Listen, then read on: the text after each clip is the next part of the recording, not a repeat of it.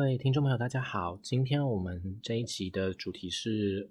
东亚国际 No 关键词，然后我们要讲的主题是越战。那之前我们也说过啊，因为某一个事情，所以我在某一个朋友的建议之下呢，决定要暂时停更。今天就是我们暂时停更之前的最后一集。那之所以要把题目定为越战，也是有理由的啦。否则我其实并不想那么早就讲这个主题，因为越战其实基本上算是一个以一九六零年代为主要时代背景的历史事件。而那个时候虽然也是所谓冷战时期的主要时代啦，但和之前的一九五零年代其实有非常大的差异。包括在东亚的国际局势，其实都已经有了很非常大的变化。所以我本来觉得这个是等以后这个节目对于相对前期的历史。已经有了比较丰富的介绍以后，再慢慢跟听众朋友介绍的。那为什么我今天要把这个主题拿出来说呢？这是因为不久之前呢，有一位我以前的学生约我见面。那自从他毕业之后，我们差不多一年会见一次面来叙叙旧了。他说他意外发现这个节目，然后一听到内容和声音就猜说一定是我。果然见面之后就得到确认。他说他希望我能讲一讲有关越战的。主题的内容，因为他对越战很感兴趣。那当时我的回答就是像刚刚那样说的那样，就是我打算在以后再说的。可是今天这一集之后就要暂时停更啦，我怕万一有什么意外，以后就没机会为他讲越战了，所以就决定在暂时停更之前的这个最后一集，来用越战来当做我们今天的主题。好，那废话不多说，我们就赶紧来切入正题吧。因为我们这样很突兀的开始讲越战，没有什么有关这个战争的背景知识的介绍，难免会有一点没头没脑。所以我们就用呃从国际关系史的角度来看越战为什么会发生的这个角度来进行我们今天的内容好了。这个角度有两个重点，一个当然是呃越战发生的理由啦，另一个就是呃国际关系史的角度。我们之前已经大致介绍过国际关系史这个领域的大概内涵了，其中一个重点就是它不是那么关注个别国家的个别状况，而是关注各自之间的关系，在这些关系的牵动之下会造成怎么样的结果或影响。呃，所以要先请听众朋友记住这个性质，然后我们就来开始听听看今天这个就是这个事件在今的发展历程，我们今天怎么为各位介绍的。那越战发生在越南呐，这听起来像是废话，但其实是很重要的一个背景。如果不是越南，说不定也不会发生这个打了差不多要二十年左右的战争吧？怎么说呢？我们可以大致上分成长期、中期、短期这三种时间段线来解释。我们先从长期的这个角度来说好了。从国际角度来说啊，越南其实算是一个蛮复杂的地方。当然啦，其实整个东南亚的国家或地区都很复杂啦，这是东南亚的一个特色。那但是撇开更久远以前的封共体系里的中国对越南这些影响，我们先不说哦。在十九世纪后期的时候，西方殖民者法国直接控制了越南，那这就让越南产生了另外一种不一样的性质。更重要的是啊，其实这也让越南社会出现一种更复杂的分层。简单来说啦，就是带有欧洲资本主义性质，却运用传统的东亚封建模式来统治越南百姓、平民老百姓的这个统治阶级出现。那这个部分比较复杂，以后有机会再说。总之就是越南从此以后产生了一批信仰天主教的有钱人，那这些人呢和平民产生了隔阂。而这个也是日后越南内部的阶级纷争，还有共产势力可以加以宣传利用的凭借之一。在法国的力量离开越南以后，就在当地变成纷争的依据之一了。这个长期的大背景啊，让中期面向的影响因素可以发酵。这个因素就是共产党。其实原本反对法国殖民的越南人里面。也是有像韩国的金九那种，就是从中国的孙中山系统的这种所谓的革命方式来汲取如何去在越南进行革命的这种路线，也有这样子的人。不过呢，连孙中山自己都得要靠苏联的指导，才逐渐摸摸索出呃推动武装革命的可行方法。那越南当然也就不例外了。所以大家一定都听过的那个人叫做胡志明，就是一个向共产党路线进行尝试的越南人。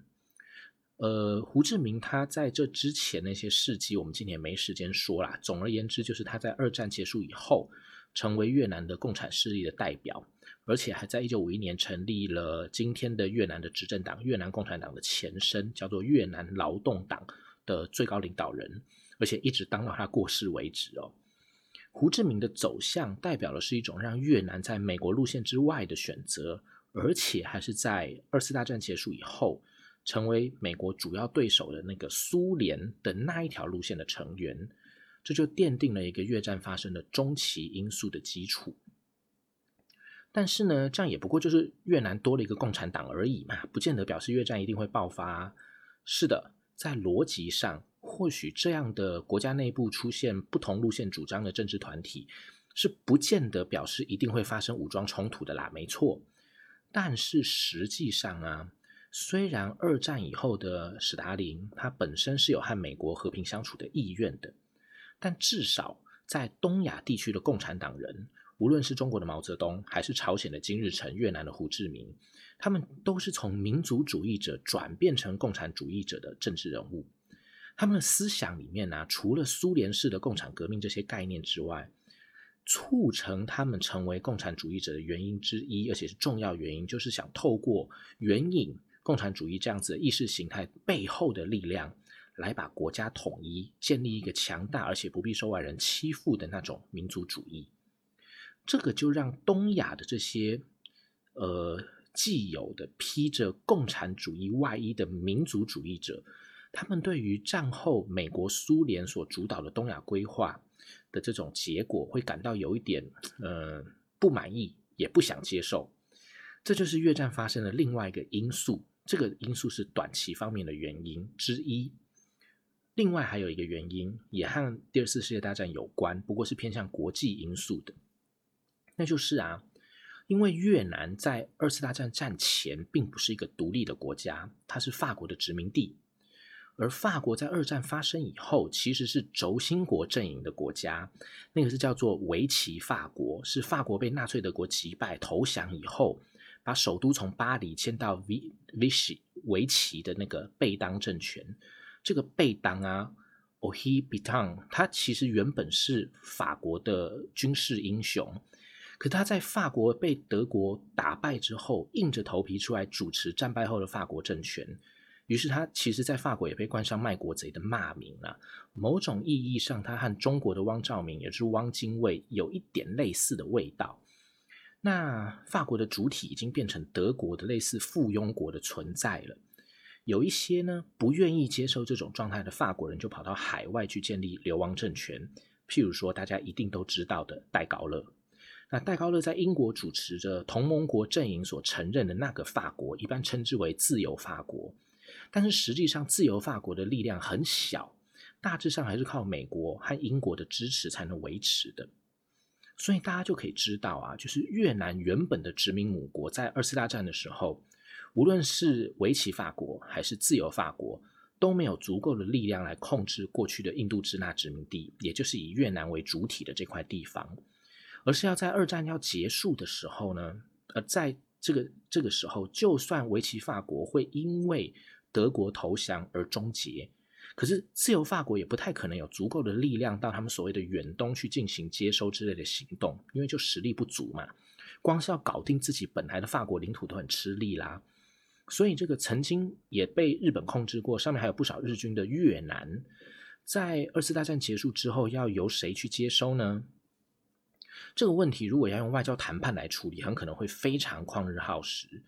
但是，毕竟，二战时期的这个战场是属于盟军的太平洋战区跟东南亚战区的。那太平洋战区的总司令，大家一定都知道，就是大名鼎鼎的麦克阿瑟。麦克阿瑟原本只是美军呃军事的统帅，但是他在盟军在太平洋的主要对手日本投降之后，就被同盟国默认的太平洋战场主导国家美国当时的总统杜鲁门授权。担任统筹战后以原本的太平洋战区为主，顺便扩及中国和东南亚战区的一个临时最高组织的老大。这个组织也就是我们说过很多次的盟总。那因为东亚的盟军战区本来就是嗯打日本的嘛，所以战后盟总就是以驻日盟军总司令的形态存在。这也就是为什么日本会对盟总盟总特别有 feel、特别熟悉的原因，还帮他们取了一个比就是日本人在用的名词叫 GHQ 的原因啦。不过这就是理解东亚冷战的另外一回事，不是关于越南的事情。可是呢，这还是跟越南有一点关系。什么关系？就是在越南方面呢，一九四五年九月二号的盟总一号令是直接有关于越南的战后指令。这个盟总一号令对于两岸的华人来说都是会比较熟悉的一个盟军指令，尤其是台湾人。因为这个是最近这十多年来台湾内部在探讨或者在建构台湾民族主义意识的时候，一定会拿出来当做一个法律上的 critical time，就是所谓的关键时间的一个重要事件。尤其在像是台湾地位之类的这些问题上面，都一定会讲到这个词、这个词、名词或是命令。那某种一号令并不是只有讲到台湾而已哦，台湾是在第一项里面被提到的，没错，说日军必须向蒋中正投降。这也就是中华民国宣称台湾属于中国的渊源之一。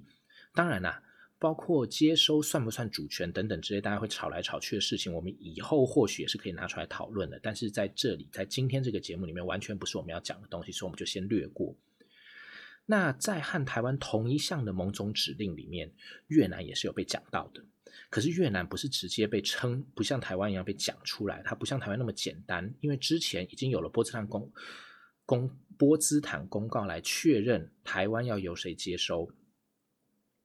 但是越南它不是一个明确讲出一个词汇这个地名来让盟军接收的，它比较像是朝鲜半岛一样的状况。其实呢，越南和朝鲜半岛他们都在开罗会议的时候有被确认了战后初期该怎么去处理它，差别只是朝鲜半岛是被期望在战后独立建国。但是越南呢，则是用托管的方式来暂时处理的。这也就是为什么在蒙总一号令里面，越南它是被以北纬十六度作为分界，分成两个接收地区，像朝鲜半岛是三十八度，而越南是十六度。因为那这样子的区分，其实就是因为原本在开罗会议里面就已经被这么决定了。那这个从越南人的角度上来说，可能会觉得不公平啊，但这是基于当时做出的。当时的状况所做出决策，然后在那个状况的时候呢，是考虑到这个地区已经成为法国的印度支那殖民地很久了，它并不是一个从越南这个国家的概念这个角度去思考的，所以从某种这些外国人，而且还不是法国人的角度来说，在战后一大堆事情要处理的情况下，要做出呃把越南用十北纬十度十六度做区分的这种决策，也不能说是错了啦。所以这其实是反映了国际事务的复杂和困难，不太可能做到尽善尽美的的一个例证这样子。那另一方面呢，越南的例子其实也可以给我们一个透过国际关系史来认识历史，还有历史诠释的机会。因为在论述战后台湾地位的说法里面呢，有一种说法是说开罗会议和开罗宣言是没有效力的。不过，如果我们不要只看台湾的状况，我们把开罗会议的结论放到国际的视野来看。其实就会发现，除了少数后来有被雅尔达会议稍微调整一下的内容之外，开罗会议的结论基本上是都是有被执行的。所以从这个例子，我们其实也就可以印证了，为什么在探讨历史，尤其是政治史的时候，即使是在讲一个地方的内部政治发展和状况，可是借用国际关系史的视角，还仍旧可以是一个很好的，或是足以至少足以参考的一个取向的原因。好，但是回到了越南这个部分，在蒙总一号令里面呢，盟军规定北纬十度十六度线以北地区的日军要向中华民国部队投降，以南的日军要向盟军的东南亚战区统帅投降。其实也可以向澳洲投降的，但是这个部分我们今天没办法讲。那总之，东南亚战区的统帅是谁呢？是英国的蒙巴顿元帅。也就是说，大致上日军就是向英军投降就对了。所以大家应该就会发现哦，就是越南本来是法国的殖民地，但是在二战即将结束的这个时候，是被分成两半，一半由中国接收，一半由英国接收。那原本的殖民宗主国法国呢，不见了。这当然和刚刚说到，就是在包括开罗会议的那些讨论到东亚问题的国际会议的时候，自由法国还不是一个实，还是还是一个实力不足、自顾不暇的这种状况有关呐。但是等到戴高乐的自由法国回到本土站稳脚跟之后，你觉得法国会不会想要从越南拿点什么好处回来呢？当然会喽。所以这个时候，呃，法国是是没有说原本的印度支那都一定要回归以前的法国殖民地状态啦，因为在这种时候，法国也知道这样的声称不太可能获得支持。可是法国确实是有在一定程度上取回印度支那，再来考虑后续该怎么处理这块地方的这种准备的。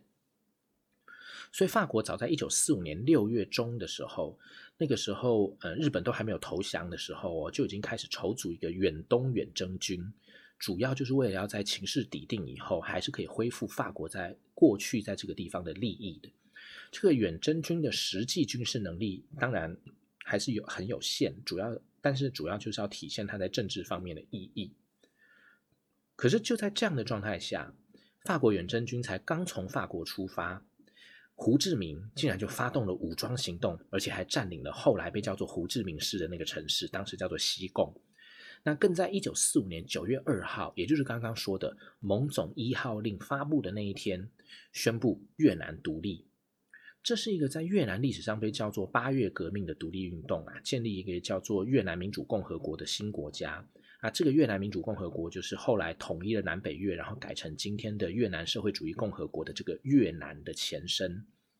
这个胡志明所建立的越南政权，当然会让法国觉得很生气呀。那特别是到了八月下旬的时候，据说戴高乐在和美国总统杜鲁门会谈的时候，戴高乐还得到了杜鲁门说不会反对法国势力重回印度支那的这样的表示。这当然就会更让法国觉得胡志明是在乱搞，伤害法国利益。因为美国都已经同意让我们法国回来啦。但是呢，同一个时候，这种状况，尤其是美国的态度改变，其实也让当时还是国民政府的中华民国感到很苦恼。虽然呢，中华民国这个时候还不知道戴高乐和杜鲁门之间这种意向的内容，可是按照蒋中正原本的规划，还有在开罗会议的时候和当时的美国就是前总统。罗斯福所做的沟通，都是要让这个以前曾经也算是中国的藩属国的越南，能够在战后的适当时机里独立的，就像韩国一样的。那这里也要顺便说一下，就是虽然越南过去数百年来大致上都是中国的藩属国，没错啦。不过越南和中国之间亲密程度其实是比不上朝鲜和琉球的。那这也是为什么今天的越南和中国的关系并不算很好，而且也曾经发生过。几次排华行动的一个长期的历史因素啦。但不管怎么说啊，在开罗会议的结论都是蒋中正和前美国总统罗斯福做出来的。可是这个时候的美国总统已经是杜鲁门了，所以呢，政美国政策的这个意向的转变不一定会让蒋中正知道，但蒋中正还是有可能有感觉感受得到，因为只要美国没有选择积极支持中华民国在中南半岛上的行动。那其实就暗示了这种变化了，所以中华民国难免也就会感受到有点无力啦。所以就在这样的状态之下，蒙总一号令发布了，中国的部队应该可以去北纬十六十六度以北的地方接收了。他也事实上也出动了，可是中国在北纬十六度以北的这个接收部队，大致上是很努力的想要维持一个公正的立场，营造出一种。哎，我中国是来帮助你们越南恢复秩序，然后以后才可以独立哦的这样子的形象的，也努力不让自己介入刚刚所说到的越南人和法国人之间的冲突里面的。但是这种努力成不成功就有点难说。至少对于胡志明的政权来讲，他并不是很想买中国国民政府的账。所以虽然中华民国在这个当下算是还算蛮努力在维持越南日后独立的可能性的啦。可是呢，这并不是很让胡志明欢迎。胡志明欢迎这样子的态度，但他不欢迎中国。所以呢，这就让胡志明的越南新政权和法国、中华民国三边形成一种微妙的关系。那胡志明呢，对中华民国国民政府其实并不信任。对于法国的话嘛，就 他虽然很早就开始进行反对法国殖民的行动了。但是他的出生和成长毕竟都和法国文化有关，他过去也曾经加入过法国共产党，所以他对法国的情绪可能会比较复杂一点呐。反对法国对他而言，应该是比较偏向为了越南独立才得要去反对法国，而不是因为他讨厌法国，所以要让越南独立。所以他不见得会因为反对法国殖民越南就一定讨厌法国。那大概也就因为这样，所以在法国不爽胡志明，胡志明不爽中国，中国又不帮法国，而戴高乐的法国本来也就不喜欢中国的情况之下呢，越南的局势就走向一个更复杂的局面了。那这个也就是越战会发生的另外一个短期因素，而且是偏向国际关系的这个因素。简单来说，就是大国在二战后的区域处置所造成的结果啊。那其实，在这之间还有很多双边和多边关系的事件，导致胡志明的政权和法国发生军事冲突，也包括法国在想要在越南另外扶植过去的越南统治者，也就是所谓保大帝等等很多很多的政治事件。这些事件呢，都造成呃越南的情势越来越乱，把法国也搞得焦头烂额。其实，在二战后的这些旧的殖民地里面，很多地方都是这个样子啦，尤其是在西亚的伊斯兰地区。还有东南亚这些地方，所以搞到最后呢，法国除了和胡志明这些越南共产党打了几次战争之之外，而且还都没讨到什么好处之外，法国自己控制的地区里面也问题丛生，所以最后撑到了一九五四年非常有名的奠边府战役之后呢，法国终于决定我不玩了，然后就把政治军事力量全部撤出越南，把这个烂摊子丢出去了。那说是丢出去嘛，就表示要有人接啊。那谁会接呢？当然，大家都猜得到是美国。那问题是，美国为什么要接这个烂摊子呢？过去越南跟美国是没有什么渊源的，这个就和冷战初期的美国全球战略有关了。概括说来，就是所谓的围堵政策。所以，法国如果翘头了，那越南这个地方很可能就会被胡志明的共产党政权所控制，这就会让美国的东亚围围堵的局势出现破洞。所以可以说啦，美国算是被法国推坑的，是为了维护自己的政策，还有本来以为会有盟盟友来帮忙，结果盟友自己落跑，所以只好自己扛下这个负担的这种战略考量，才会被那么深入的卷进呃越南的局势里面的。当然啦，美国一开始的时候并不觉得是不会想象到自己竟然会在越南跌倒的啦。所以他也是用和支持其他东亚国家，譬如说在台湾的中华民国啦、菲律宾啦、韩国啦这些国家的方式，基本上就是大概是以所谓的美元作为主要的方式，这种做法来进行。不过我们刚刚也有说啦，长期因素里的那些被法国殖民者养大的那些比较西化的统治者，他们和越南民众已经很有隔阂了，而美国的援助其实在这个时候反而助长了这些本来就有的贪腐。所以，在他保护下的南越政权本身也发生过很多次内部的政治纷扰，甚至连宗教因素都会造成他们的政治纷扰。所以，这样子的这些政治纷扰就不断的在削弱南方这个民主体制的政权的实力。所以呢，越战最后的结果，或许也可以被理解为，并不是单纯的军事失利才造成的结果的。好，所以以上这些都是越战之所以会发生的原因。当然，这些内容都还可以继续引申的，就看以后我们有没有机会，呃，去做这些节目。不过顺便一提的是啊，虽然我自己不是做越南研究的，但是我可以推荐听众朋友去看一看，呃，《天下独立评论》里面的有一个叫做《东南亚风轻史馆》的一个算是专栏吧的内容，就东南亚风是。风土民情的风，轻轻松的轻，跟历史的那个史馆，它的作者是现任，哎，我不知道他的职称职务适不适合公开，反正总之就是他叫做黄宗鼎啊，就黄色的黄，祖宗的宗，钟鼎山林，《鹿鼎记》的那个鼎的黄宗鼎就好。那他其实是台湾中生代里面对于越南研究最好的几位学者之一了。所以，如果有对于越南有兴趣的听众朋友，也可以透过他的文字来认识越南哦。只是他现在可能太忙了，所以很久没有更新他专栏就是了。